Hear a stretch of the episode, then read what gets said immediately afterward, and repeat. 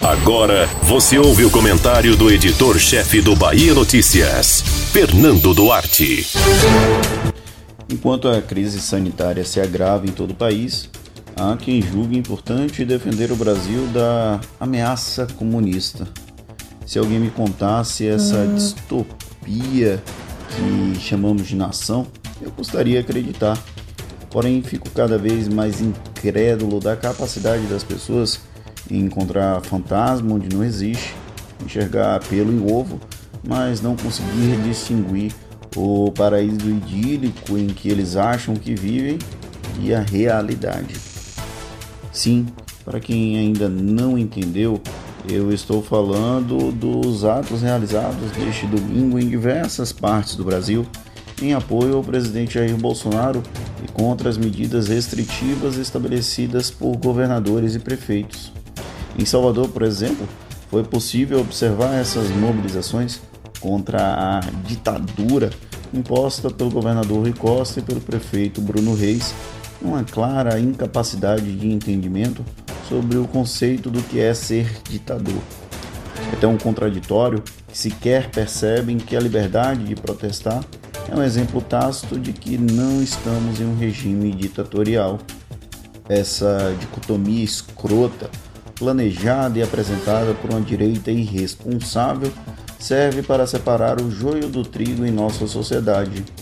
Não dá para falarmos em salvar a economia ou salvar vidas, mas ainda há insistência nessa conjunção alternativa.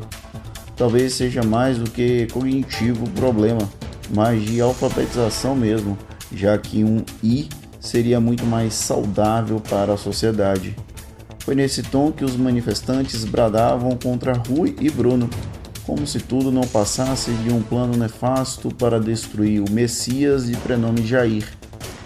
Não que eu não entenda a revolta de empresários que tiveram as vidas financeiras atingidas pela pandemia.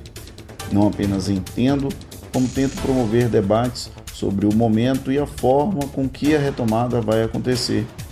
Só que eu fico mais preocupado com as dezenas de baianos que têm perdido mais do que a renda com a crise sanitária.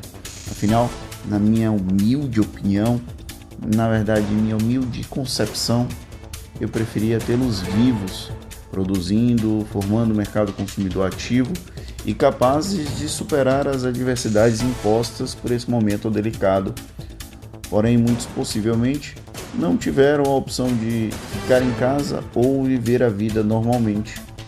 Morreram antes disso. O teatro de absurdos é tão grande que, ao invés de cobrarmos vacina, a única saída possível para a pandemia, temos brasileiros preocupados em salvar a pele de um presidente que sequer presta condolências aos enlutados e luta com unhas e dentes para defender os interesses da família da própria família. Enquanto nos degladiamos por um bando de representantes espúrios da nossa sociedade, eles riem da nossa cara quando deveriam estar chorando conosco. Palmas para os responsáveis. Esse filme já passou lá em 2020 e o final esteve bem longe de ser feliz. Você ouviu o comentário do editor-chefe do Bahia Notícias, Fernando Duarte.